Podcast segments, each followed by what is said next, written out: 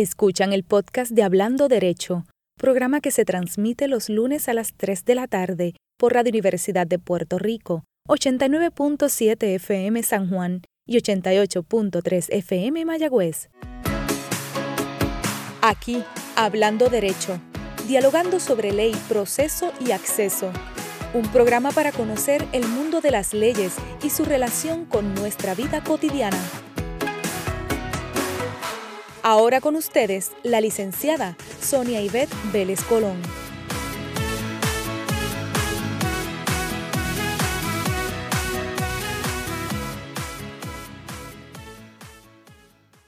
Buenas tardes a todos los amigos y amigas de Hablando Derecho. Siempre complacida del encuentro semanal que tengo con todas y todos ustedes, en el que tenemos la oportunidad de hablar de ley, también hablamos de los procesos y de los mecanismos que existen para llegar a lo que es la anhelada justicia, el acceso a la justicia. Hoy nos encontramos en plena Navidad y como yo siempre digo, con los sabores y olores de esta Navidad boricua. Y para esta edición estará conmigo una invitada y un tema muy especial. Este va a ser nuestro último programa del año. El año que viene venimos con interesantísimos diálogos, pero hoy nos acompaña la licenciada Daisy Calcaño López, presidenta del Colegio de Abogados y Abogadas de Puerto Rico. A través de la licenciada Calcaño López daremos una mirada a lo que es el colegio como institución y cómo este aporta e impacta nuestra sociedad y la vida de los puertorriqueños y puertorriqueñas. También vamos a tener la oportunidad de mirar las vivencias y las luchas que significa ser abogado o abogada y practicar la profesión en este tiempo que sin lugar a dudas viene lleno días con muchas novedades, otros días con adversidades, pero les aseguro que siempre llega cargado de satisfacciones por el trabajo que se logra hacer desde él, de las aportaciones que también los abogados y abogadas realizan todos los días. La profesión legal, al igual que todos los sectores del país, ha recibido el impacto de los eventos de la naturaleza que nos ha visitado en los últimos años. Particularmente ha sido impactado por esta pandemia que aún convive con nosotros. Sin duda, la práctica del derecho se ha tenido que atemperar además a las nuevas tecnologías, a las vistas de videoconferencia, a los juicios virtuales y hasta el uso de la mascarilla, convirtiendo en casi historia el examen del diminor de los testigos. La tecnología que poco a poco se iba instalando llegó de una vez por todas y estoy segura que llegó, como se lo he dicho en otras ocasiones, para quedarse y permanecer en el ejercicio de la profesión. ¿Qué nos ha traído este nuevo tiempo? De seguro, esta será una conversación llena de intensidad que nadie debe perder. Los abogados y abogadas entre retos y desafíos. De eso hablamos hoy con la licenciada Daisy Calcaño López en Hablando Derecho, que ya comenzó.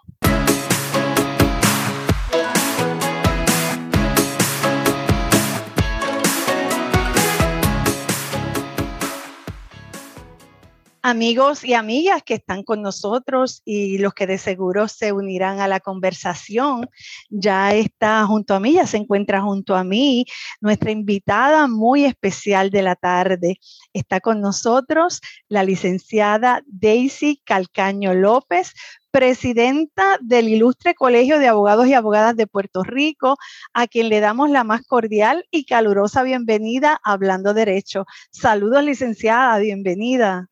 Saludos, eh, Sonia, y gracias por invitarme a su programa. No, de verdad, para, para mí es un placer y le voy, a, le voy a comentar algo.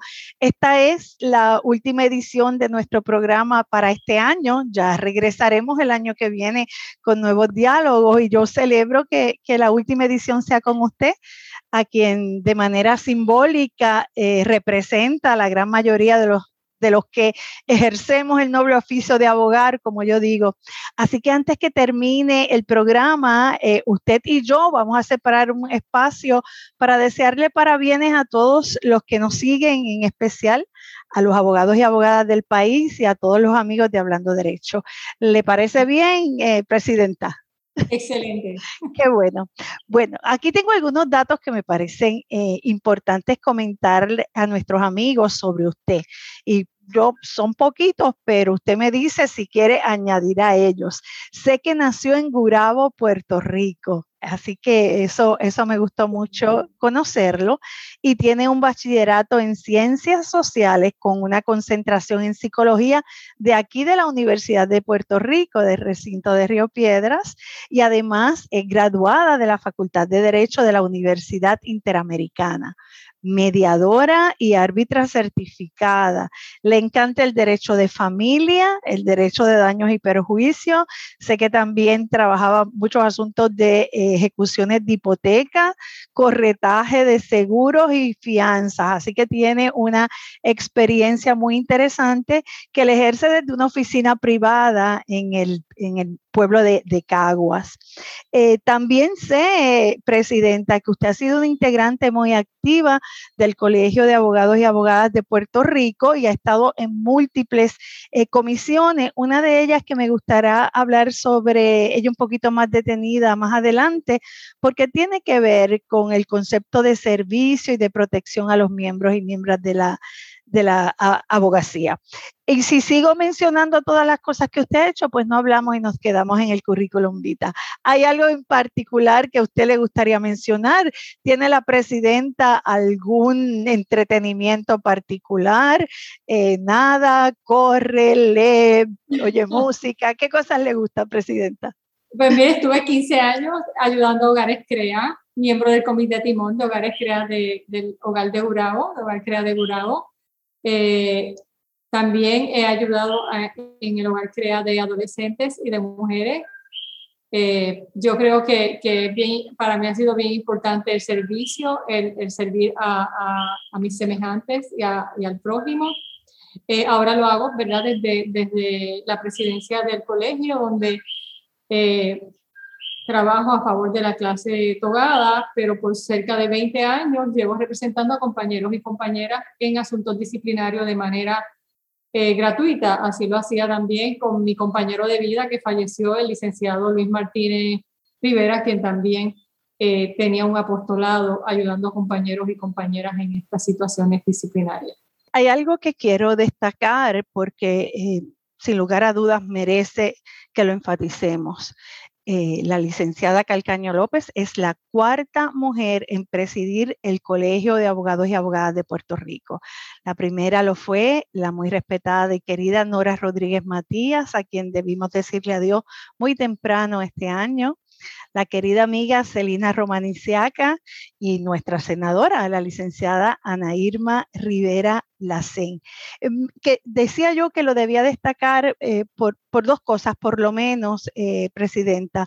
Un colegio que se funda en el 1840, que ha tenido 181 convenciones, solo cuatro mujeres han llegado a, a presidir el mismo, en un momento en que la profesión se destaca, eh, la mujer se destaca mucho en la profesión, en las escuelas de derecho lo vemos, en la judicatura lo vemos. Así que yo creo que, era importante traerlo a la conversación. ¿No cree usted que es así, Presidenta?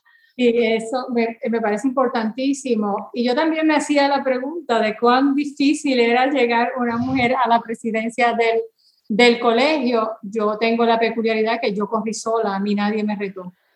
Eh, ni nadie me retó al principio y se, dio, se retiró este después. He sido la única mujer eh, eh, candidata a la presidencia del colegio que nadie eh, retó, ¿verdad?, en, en, la contienda. Eh, yo hubiera preferido que me hubieran retado, porque creo que, que los retos y, la competencia es fundamental para las instituciones y de crecimiento para cada uno de los candidatos y candidatas. Pero mirando hacia atrás y mirando estos 13 ah, meses que llevo como presidenta, sé lo duro que es el camino, sé la soledad que se vive en esa silla, y sé las decisiones que uno tiene que tomar a favor del gremio. Yo llegué allí con una, mochila de sueños y de proyectos a favor del gremio, eh, sin ningún tipo, de interés personal que no fuera el colectivo, el, el de la profesión que amo y el de la comunidad jurídica, que espera un colegio responsivo y atento a sus necesidades.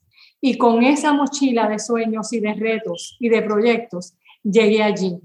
Eh, siempre he encontrado eh, alguna resistencia, pero nosotros las mujeres tenemos, yo digo que tenemos un don de sensibilidad y de tratar los problemas y, los obstáculos que se nos presentan de una manera eh, posiblemente distinta a lo que normalmente otras personas lo ven, porque las experiencias vividas nos permiten ver más allá eh, de, las situaciones que se nos presentan y tener un panorama mucho más amplio eh, para buscar soluciones, poder trabajar en equipo, eh, poder conciliar las distintas posiciones en el colegio, en una profesión como la nuestra, es bien difícil, pero no es imposible. cuando tenemos unidad de propósito y ese equipo extraordinario se une porque necesitamos eh, unir esfuerzos para responder y atender a las necesidades de la clase togada en un momento como este que es crucial para nosotros, especialmente la clase togada de a pie, los que tenemos oficina propia eh, y los que día a día tenemos que buscar no solamente el sostén nuestro, en muchas ocasiones tenemos que dar ayuda a nuestros clientes porque son ellos los que están en una precariedad bien seria. Y poder ser nosotros como actores principales del acceso a la justicia, una persona fundamental cambiando vidas y abriendo caminos. Yo, yo le tenía unas cuantas preguntas, pero usted las ha, las ha contestado todas. Eh, pero sin embargo quiero eh, enfatizar nuevamente algo importante. Usted, como acaba de señalar, no tuvo contendientes, va sola, pero ¿Cómo se decide uno? ¿Qué mueve a una abogada a asumir la presidencia del Colegio de Abogados en pandemia? Licenciado, usted juramentó el 19 de septiembre del 2020. Ya estábamos encerrados eh, con una situación desconocida. ¿Cómo se iba a enfrentar la profesión a esto? Había que ser bien valiente. Así que, ¿qué la mueve a decir que sí?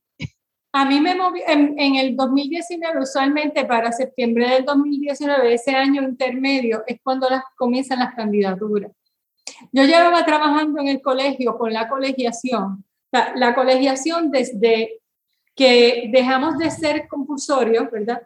Eh, comenzó a perderse esa, esa matrícula entre un 10, un 11 hasta un 20%.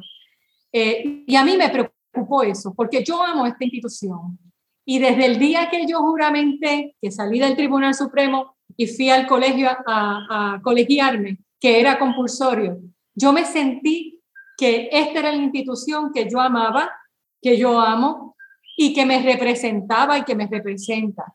En ese tiempo que yo estuve trabajando en el bienio del de compañero Alejandro Torres, yo decía, pero ¿por qué? ¿Por qué? Yo me fui a visitar oficinas de abogados, yo presidí la comisión de colegiación, yo los escuché, escuché sus necesidades y comenzamos a bajar ese por ciento de éxodo que iba.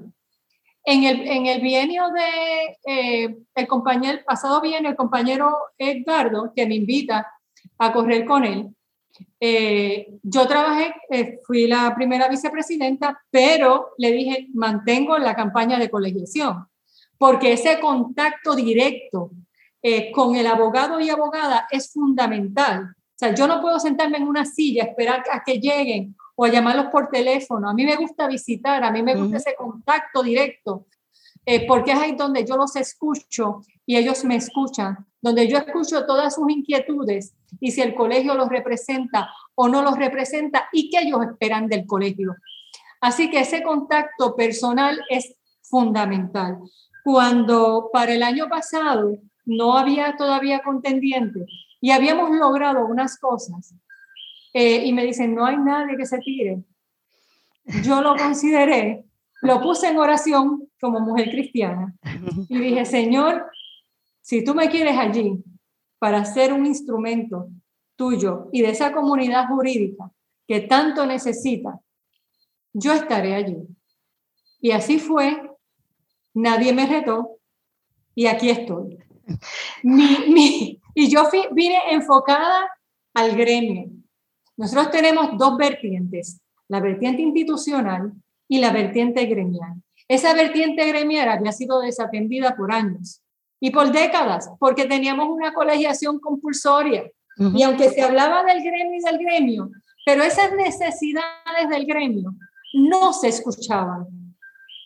Y por lo menos le puedo decir que es más de 600 abogados y abogadas, que muchos de ellos no se colegiaban desde el 2009 y 2010, incluyendo jueces del Tribunal Federal, regresaron al colegio, profesores de derecho regresaron al colegio. Hoy tenemos un colegio fortalecido por primera vez desde la descolegiación, pero es un colegio de puertas abiertas, un colegio que tiene cabida para todos los compañeros y compañeras, no importa las ideologías políticas, porque yo los atiendo a todos. La puerta de mi oficina está abierta, yo les trabajo sus quejas personalmente, que es la primera vez que una presidenta o presidente del Colegio de Abogados y Abogadas de Puerto Rico personalmente atiende y representa a los abogados y abogadas con asuntos disciplinarios, a los abogados y abogadas suspendidos de la profesión y en un proceso de desacato criminal o civil en el Tribunal de Primera Instancia de San Juan. Son compañeros a quienes los admiro porque buscan ayuda y caminamos juntos ese camino tortuoso. La, oigo con mucho entusiasmo y con mucha fuerza y, doy fe de que efectivamente esas puertas siempre están abiertas y su presencia se siente. No he ido a una sola reunión donde usted no esté, donde usted nos salude, donde usted dé la bienvenida, donde sintamos la presencia de la presidenta del colegio.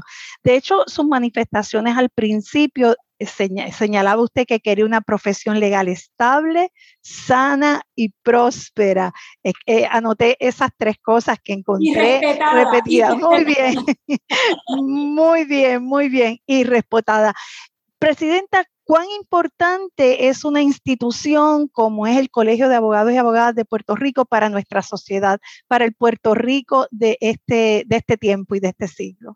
Mira, eh, el, el colegio es como como ese, ese vigilante que, y esa voz eh, que decimos de los que no tienen voz, pero está atento donde hay una violación de derechos civiles, humanos, donde el pueblo está siendo maltratado o defraudado, el colegio está ahí.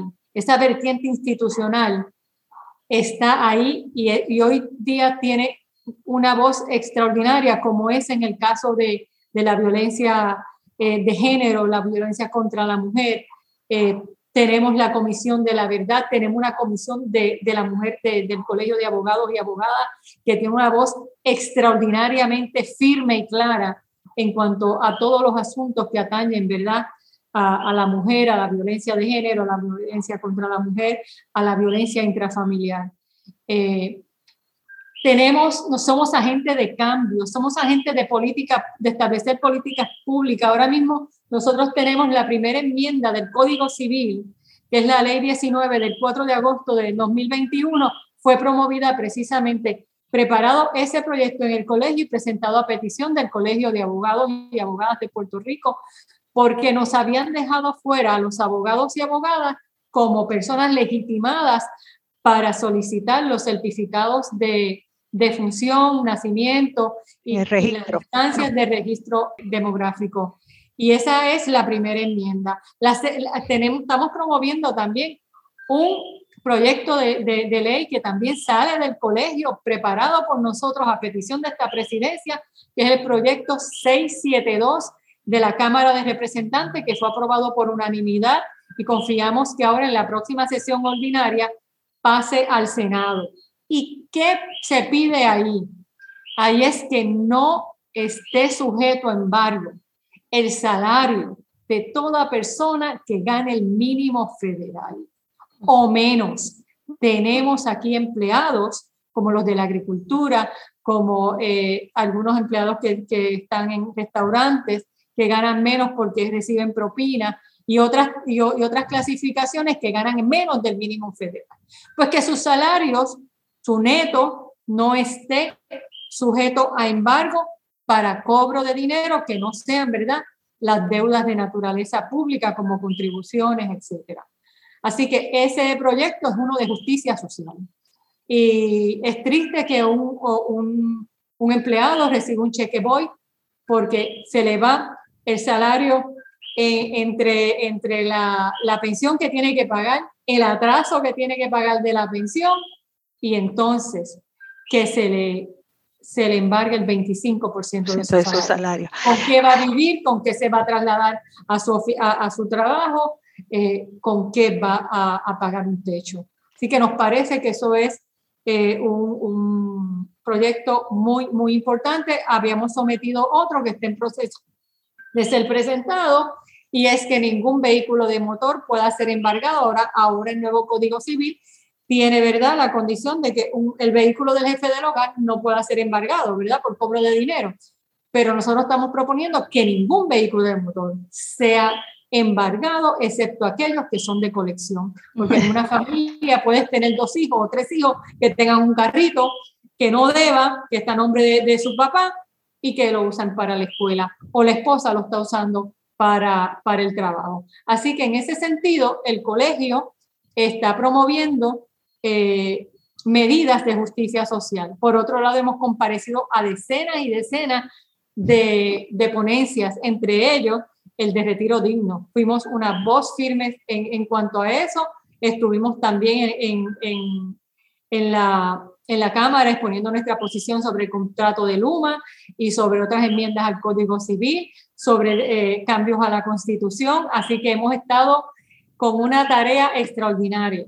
Además de que la Comisión de Derecho Civil presentó un escrito de 174 páginas con más de 100 enmiendas a ese Código Civil, desde las más sencillas hasta las más complejas, que es un trabajo extraordinario. O sea, nuestro colegio está vigente, nuestro colegio está muy atento a las necesidades del pueblo, ha comparecido también, representamos, tenemos un, un grupo de compañeros y compañeras, abogados, representando a aquellos, aquella, aquellos manifestantes, como lo es en, las manifestaciones de Rincón y como lo es en, la Universidad de Puerto Rico, hemos estado atentos también a cualquier incidente que pueda ocurrir y hemos representado también en el pasado a decenas y decenas de estudiantes. Así que estamos, estamos ahí para lo que el pueblo nos necesite eh, y no, nos interesa mucho eh, el acceso a la justicia. Nosotros eh, celebré, celebramos el pasado, el pasado sábado la novena clínica legal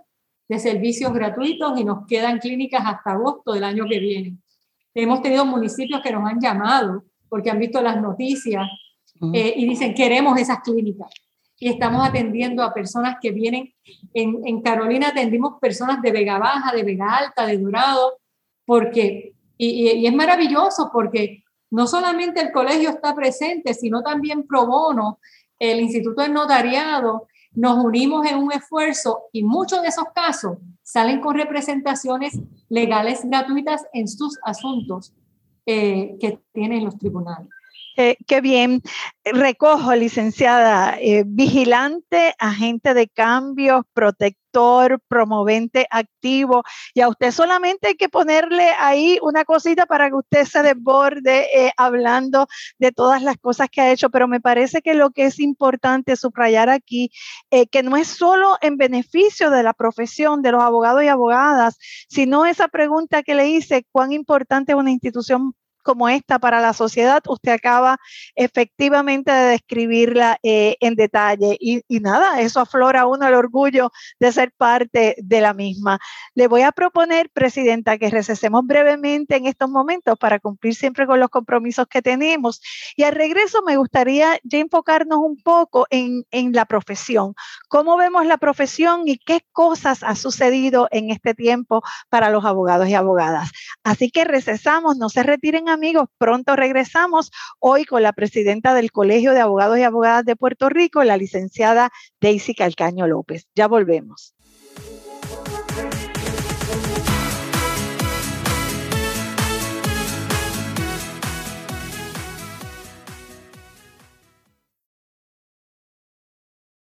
Escuchan el podcast de Hablando Derecho, programa que se transmite los lunes a las 3 de la tarde por Radio Universidad de Puerto Rico, 89.7 FM San Juan y 88.3 FM Mayagüez.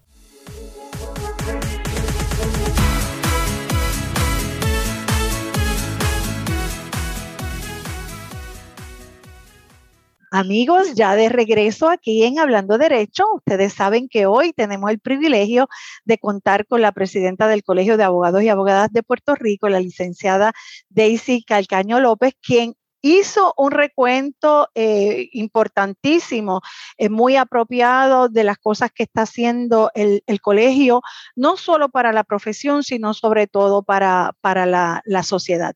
Le planteaba, Presidenta, que en estos momentos me gustaría que habláramos un poco de la profesión. Quisiera saber cómo usted describe el estado actual de la profesión, sobre todo en un tiempo de cambios vertiginosos, eh, en, un, en, una situación salubrista eh, irreconocible que no esperábamos, eh, en una situación económicamente comprometida como vive el país. Sin lugar a dudas, yo creo que una de las profesiones que más impactado, que más impacto debe haber recibido es la, la profesión de los abogados y abogadas. ¿Qué me dice? ¿Concuerda conmigo o cree usted que estamos todos bien? No, no estamos todos bien. Realmente venían los cambios tecnológicos a la profesión, venían las vistas eventualmente, ¿verdad? las vistas por videoconferencia, pero la pandemia aceleró todo ese proceso. Eh, hace varios años, el, el, colegio para el 2018, 2017-2018, preparó un estudio tecnológico, de, tecnología, de empresas tecnología, de, de tecnología, entre, entre los adultos, eh, los abogados mayores de, de, mayor edad.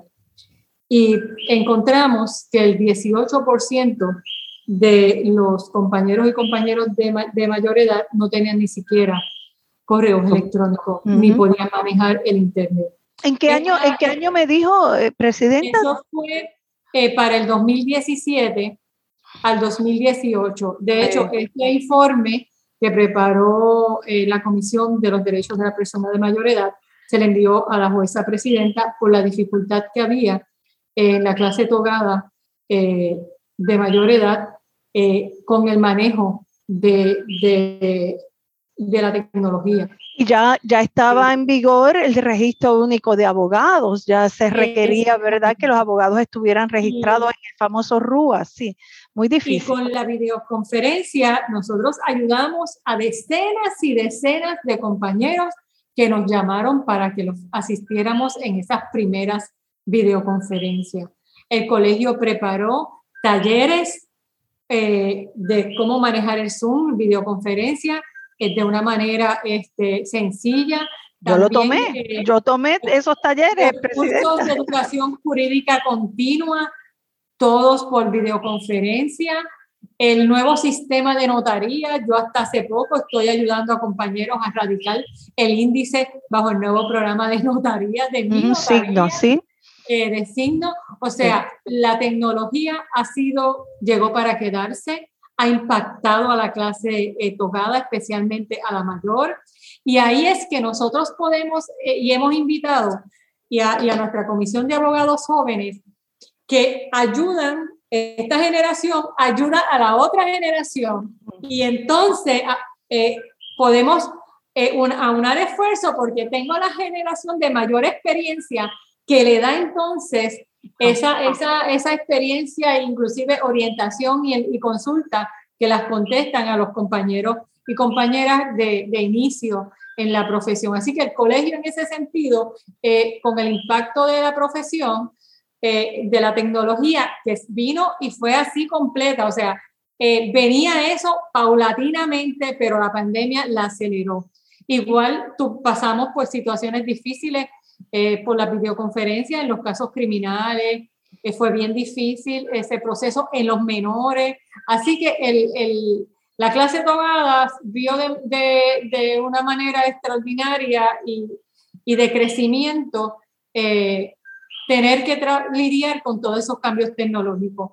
La clase de abogadas ya venía eh, eh, afectada por una recesión económica, luego vino María, luego los terremotos y luego la pandemia.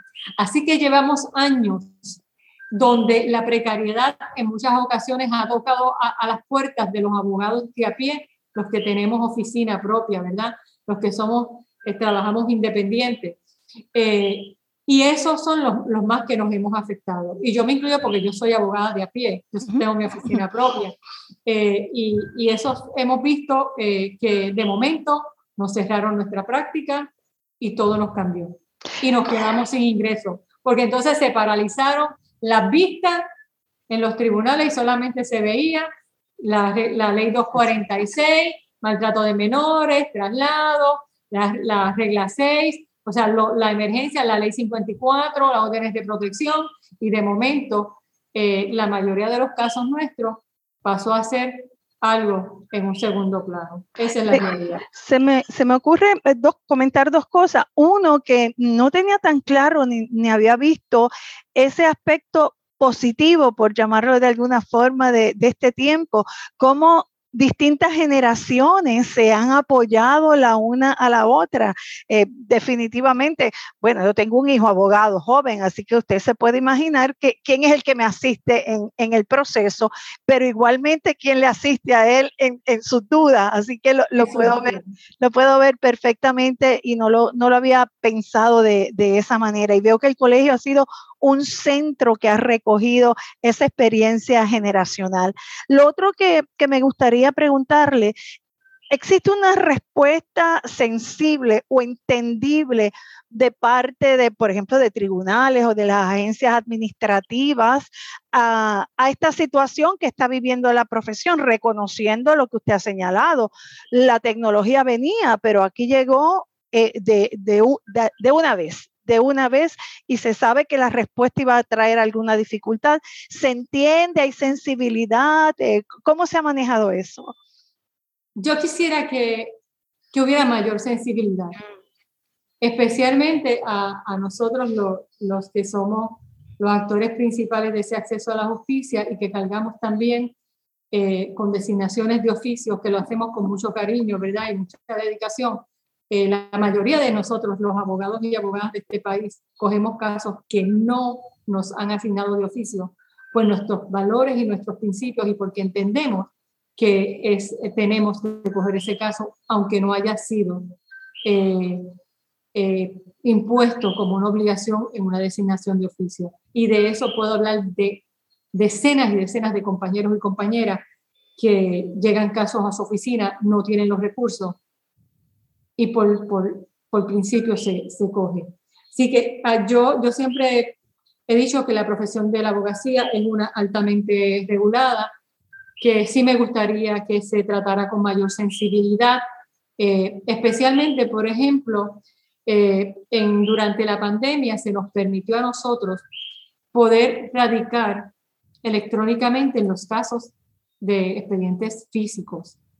De momento, en julio 15, eso cesó. Nosotros inmediatamente le escribimos a la jueza presidenta y nos contestó. Nos contestó que durante todo ese periodo se habían presentado alrededor de 180 mil escritos, eh, alrededor de 4 mil semanales, y que eso pues eh, complicó un poco el trabajo de las personas que manejaban en gastos eh, le dimos soluciones, le dimos el pago de un arancel eh, y le dimos otras alternativas. Nosotros entendemos que estamos todavía en la pandemia eh, todavía hay mucha incertidumbre con las distintas variantes, todavía tenemos personas trabajando remotas, tenemos eh, abogados y abogadas que, que, hacen turno para cuidar a sus hijos en su casa. Mm. Y me parece que es bien importante que el Tribunal Supremo nos mire con sensibilidad, porque esa contestación no nos dio una respuesta. Sabemos que pueden estar trabajando para alternativas, pero nosotros no, no, no hemos recibido esa respuesta. Eh, solamente la carga de trabajo que eso significó, pero también tenemos nosotros una carga de trabajo. También nuestra vida ha cambiado. Y por eso yo pido que nos, nos miren con sensibilidad.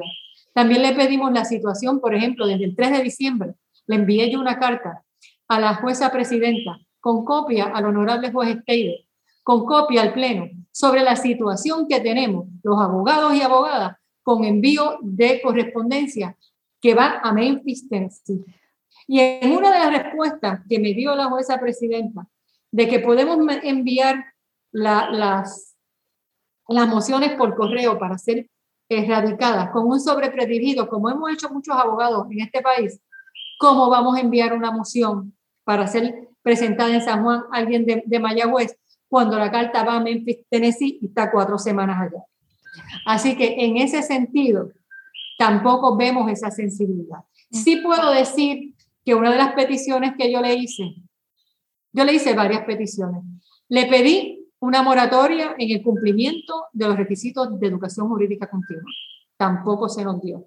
En época de, de pandemia, en precariedad económica, donde muchos abogados y abogados perdimos nuestros ingresos, no nos dieron ese término. No nos dieron ese término. El colegio seguimos ayudando, seguimos consiguiendo becas, ahora vamos a dar siete cursos a 20 dólares cada uno entre los meses de enero y febrero, donde pueden coger los, los 24 créditos y seguimos ayudando. Porque el que toque la puerta del colegio para cumplir con sus créditos y para evitar una pérdida de, de su licencia, nosotros le buscamos remedio. Le pedimos a la, a la jueza presidenta un, un, un espacio en los tribunales donde los abogados de oficio, de casos de oficio, pudieran atender a, a los clientes de las designaciones de oficio y no atenderlos porque no tienen, si no tienen oficina, si no tienen oficina, los tienen que atender en, en, un Starbucks, en un McDonald's, en un Chili's, o sabrá Dios dónde, o en su casa, exponiendo, ¿verdad? Exponiéndose. Eh, y con todo lo que eso conlleva. Y entonces nos dieron, sí, una autorización de que el abogado, previa eh, coordinación con el juez administrador, pues pueda usar los espacios de entrevista para los casos de designaciones de, oficio. Eso sí, no los concedieron. Otra cosa que le pedimos recientemente y no hemos recibido respuesta, es recibimos múltiples llamadas de abogados y abogadas recién graduados y juramentados que ya la semana, dos semanas tenían casos de oficio criminales. Ni siquiera habían podido llenar el, el, el, registro único. Todavía no sabían ni a qué se iban a dedicar. Estaban, están buscando trabajo y no nos han contestado. Nuestra propuesta es que haya un periodo de uno, dos o tres años donde el abogado de nuevo ingreso pueda saber a qué se va a dedicar, adquiera experiencia para entonces que se le comience a designar casos de oficio. Eh, así que tenemos eh, múltiples peticiones ante el Tribunal Supremo. Nuestra eh, práctica ha sido lastimada seriamente. y queremos decirle, mandarle un mensaje al Tribunal Supremo, que esperamos sensibilidad, que esperamos atención a los problemas que le hemos planteado, que públicamente se plantean en las redes y que además nuestro colegio, por voz de esta presidenta, le ha cursado diferentes comunicaciones, distintas comunicaciones en los últimos meses. Y desde que estamos aquí como presidenta de nuestra institución, buscando soluciones, aunar esfuerzos. Necesitamos una profesión respetada, próspera, que sienta que haya justicia para ellos, un código de ética justo, adecuado, atemperado con nuestra realidad, porque el código de ética que tenemos tiene 51 años. 51 años. Y hay tantas situaciones que ya han cambiado en nuestra práctica que amerita aquel proyecto del 2013. Tiene que haber sufrido cambio, cambio significativo, porque esta práctica es distinta y, y nuestras vidas son distintas porque han sido cambiadas por las situaciones de los desastres naturales, por las situaciones de la pandemia, por las situaciones de la tecnología. Cada día se nos están yendo más. Inclusive cuando ves las, las personas que cambian de estatus, la última, que yo me quedé bien, bien sorprendida, tantos abogados y abogadas jóvenes que están cambiando de estatus de activo a inactivo porque se van desencantados de, de la profesión, se van de Puerto Rico. O sea, tiene que haber un, un proceso de reflexión, de que nos escuchen, de que atiendan nuestro reclamo, porque nuestra clase togada hoy nuestra comunidad jurídica hoy no es la misma. Por otro lado, las quejas. yo tengo ahora mismo 108 quejas, 108 asuntos disciplinarios activos, activos. Desde que asumí la presidencia hemos reinstalado alrededor de 21.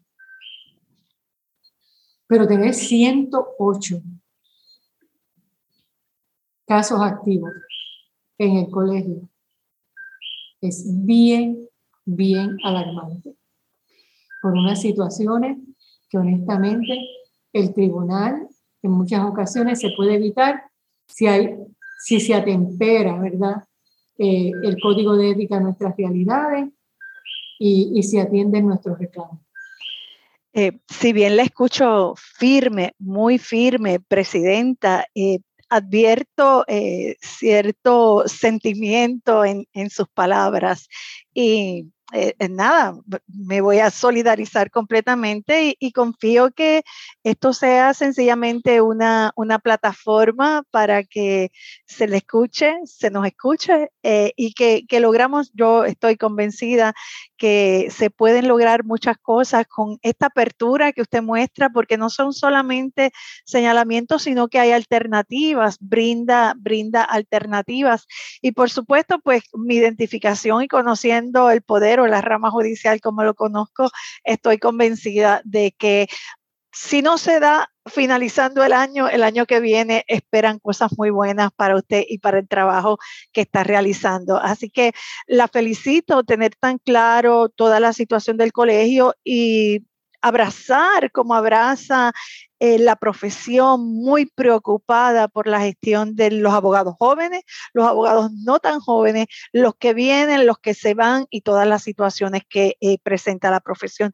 Le pregunto, eh, ¿hay algún interés? Yo creo que es como un tiempo bueno para hacer un perfil o dibujar un perfil o recoger incluso para la historia este tiempo tan difícil que está viviendo la, la profesión y que sirva en alguna medida para atender situaciones situaciones futuras eh, y yo creo que hay talento además en el, en el colegio que puede trabajar en, en esa línea.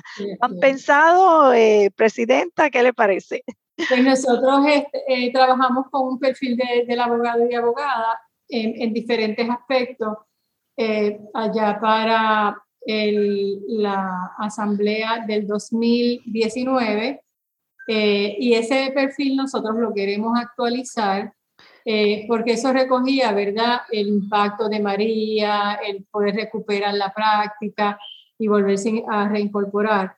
Eh, así que nosotros estamos eh, trabajando con actualizar ese perfil y ver las necesidades que tiene la clase togada ahora mismo. Y fíjate qué curioso, te puedo decir que entre el perfil de los, de los datos que yo recuerdo, en la parte económica, en la parte económica, la media de los abogados más jóvenes en la profesión, su ingreso no, neto no llegaba a los 50 mil.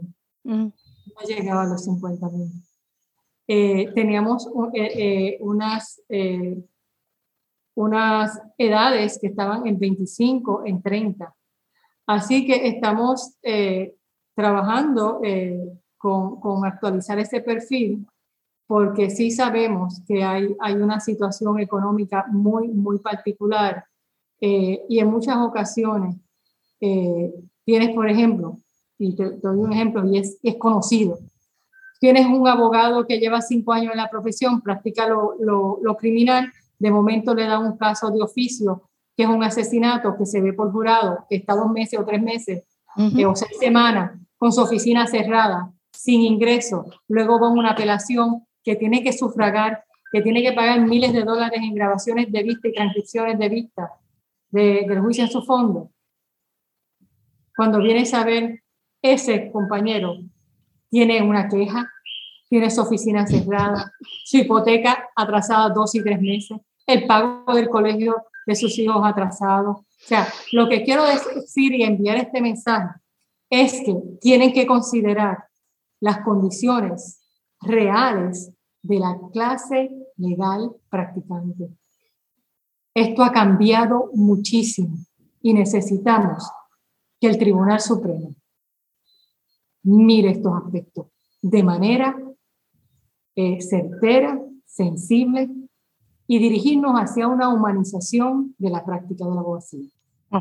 Eh, quizás la, percepción que a veces tenemos de la, de la profesión, nada más por la entrega o por el ímpetu con el que trabajan los abogados y abogadas y, verlo en la calle o verlos ahora en televisión, porque ahora lo vemos en televisión o internet, uno pierde eh, todos eso, esos asuntos que usted ha traído ante nuestra consideración. Y a eso hay que sumarle la presión natural que trae la profesión, la responsabilidad al asumir uno la voz de otra persona al asumir esa, esa representación legal. Así que eh, me parece importante atender lo que señala. Creo que en otra ocasión, solo lo voy a mencionar, eh, presidente, quizás en otra ocasión podamos abundar sobre ello. Yo esperaba que eh, con relación al panel de abogados de oficio viniera una, una modalidad nueva, esperaba el panel voluntario, donde se pudiese pagar desde el día uno con, con otro diseño, pero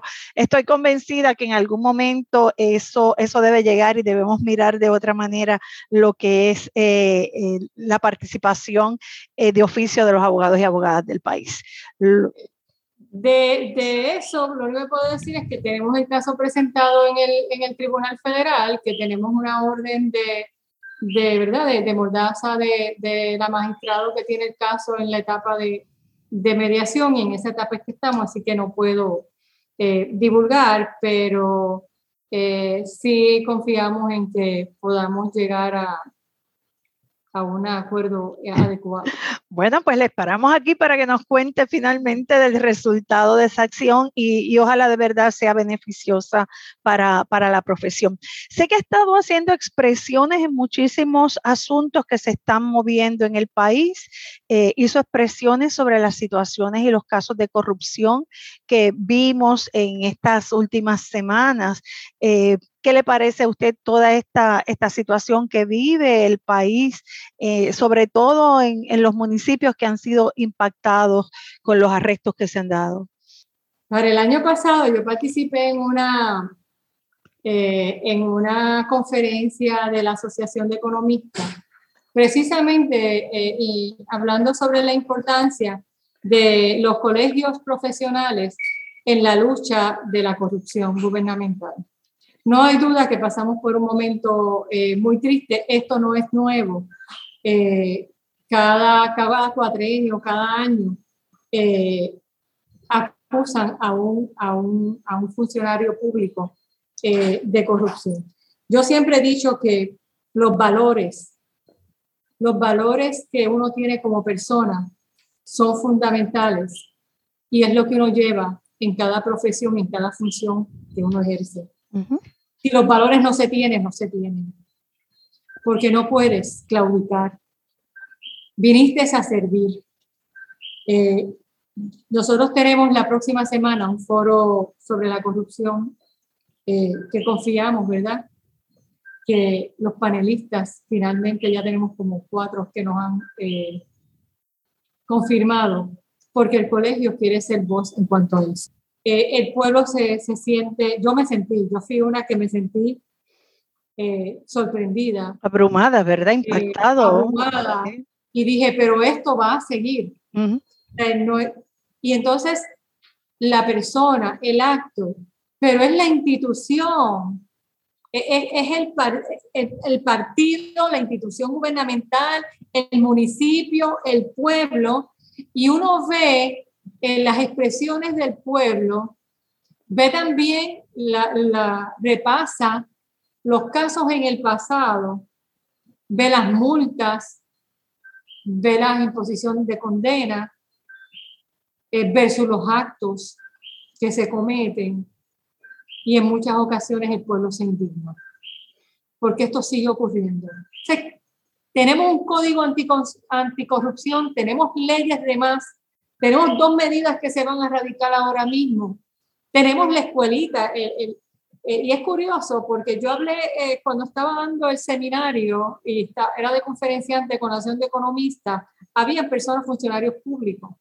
Y nosotros habíamos conversado de dar eh, seminarios y talleres desde el colegio para los municipios, para la agencia. Y se me acercó una, una persona y me dice, si es que todos los años yo tengo que coger un cursito, si es que todos los años yo veo la peliculita de Disney. Y, entonces hablamos en esa conferencia que si yo me llevo este papel, que es pagado con fondos públicos para mi casa, para tener una copia de mi hija, es un acto de corrupción, porque son fondos públicos que estoy usando para mi uso. Así que aquí no hay actos grandes o pequeños. No es cuestión de leyes. Hay que educar. Y y hay que identificar, hay inclusive eh, exámenes psicológicos que se le dan a las personas y que pueden identificar unos rasgos de si realmente cómo ellos funcionarían en una situación donde haya una conducta delictiva que pueda conjugar, con, ser clasificada como un acto de corrupción y esos estudios, esos exámenes psicológicos están. Así que a mí me parece que el gobierno tiene las herramientas de más. Y no es cuestión de leyes. Este país le encanta, le encanta hacer leyes. La legislatura le encanta. Sobre legislados. Tienes que ver, tienes que ver qué es lo que funciona. Tenemos un código anticorrupción que decía que iba a ser la mano dura contra la corrupción. Y se firmó en el, creo que fue en 2017, con casi una fiesta. Y mira dónde estamos. Personas que jamás pensamos que nos fueran a fallar. Los mandatarios de, de, de, los municipios, sí, que, que, creíamos. Eh, eh, y, y, y, políticos que se despuntaban como los políticos eh, con una carrera extraordinaria. ¿Qué pasó? ¿Qué falló? tenemos que analizarlo. El sistema, el, problema es bien complejo. Eh, nadie tiene una varita mágica, pero el pueblo se, la confianza del pueblo se destruye. La confianza del pueblo, eh, el, uno, el uno confiar en, en esos mandatarios, en esos funcionarios públicos, una vez está destruida esa confianza, es bien difícil. Veo, veo que el tema le cala, Presidenta, que, que lo lleva muy, muy adentro. Mire, eh, nuestro tiempo aquí se va mucho más rápido y hay muchas cosas en el tintero. Así que usted tiene que regresar aquí a dialogar y hablar con nosotros porque nos ha dejado con información que queremos completar y hay otra que todavía me gustaría comentar. Hay un amicus curio presentado en el Tribunal Supremo, hay otras comisiones que sé que están trabajando intensamente, pero eso lo vamos a dejar para una segunda parte. Al principio le invité a que nos diera un mensaje navideño a los abogados y abogadas del país o a todo el país, así que le cedo este espacio para sus expresiones, Presidenta. A la comunidad jurídica y al pueblo de Puerto Rico. Le envío un saludo afectuoso desde el Colegio de Abogados y Abogadas. Que estén en salud, que estén bien, que se cuiden, que creamos en un mejor país, que trabajemos por ello, que seamos responsables de ese futuro, del futuro de nuestro país, de nuestra familia, con la esperanza de que nosotros somos gestores de un país que merece lo mejor y que merece que volvamos a recuperar la confianza en el sistema de gobierno, en nuestros gobernantes, en nuestros mandatorios, en nuestros funcionarios. Que nos unamos en una fuerza, en una sola familia, porque en muchas ocasiones las divisiones hacen mucho daño. Y la vida nos ha enseñado con la pandemia, con los terremotos, con el huracán María, que la unidad nos da la fuerza para seguir, para seguir trabajando. Teniendo un mejor país, tendremos más tranquilidad en nuestros hogares y en nuestra familia. Muchas gracias, Presidenta. Yo, yo por mi parte tengo que hacer unas expresiones, ¿verdad? Porque para mí era impensable que en este tiempo de grandes retos pudiera tener el regalo de este espacio y que se pudiera sostener. Con muy pocas destrezas en algunas áreas de la comunicación nos hemos arriesgado y aquí nos hemos instalado. Y quiero agradecer sobre todo a mis extraordinarios invitados, como ha sido usted y como han sido los que han estado conmigo a lo largo de esta jornada, que han venido aquí a dialogar y a sentar la pauta. Me han estado acompañando edición tras edición y hacer de una realidad, de este sueño. Quiero agradecer a Radio Universidad de Puerto Rico, a Itza Santos, que logra hacer de esto un programa, así que un abrazo y muchas gracias. Al señor Joel Rivera por su apoyo y entusiasmo, a mi hija Adriana, que resuelve todos mis deslices en, esto, en estos procesos, y a ustedes, gracias a ustedes que nos siguen y nos alientan. Gracias por ser parte de la experiencia. Que nuestra Navidad, Presidenta, la sabrosa Navidad Boricua nos acompañe en este tiempo y que el nuevo nacimiento ocurra en cada corazón, en cada uno de nuestros corazones y sobre todo que los magos de Oriente, porque me encantan los Reyes Magos, lleguen llenos de nuevas esperanzas, energía, salud, como usted ha dicho, paz y mucha bendición. Será hasta el próximo año y para todos feliz 2022. Qué grato despedir este programa con usted. Muchas gracias. Gracias y felicidades a todos y a todas. Buenas tardes amigos, hasta el próximo año, los espero. Hablando Derecho, dialogando sobre ley, proceso y acceso, es una producción de la licenciada Sonia Ivette Vélez Colón para Cadena Radio Universidad de Puerto Rico. Escucharon el podcast de Hablando Derecho, programa que se transmite los lunes a las 3 de la tarde por Radio Universidad de Puerto Rico, 89.7 FM San Juan y 88.3 FM Mayagüez.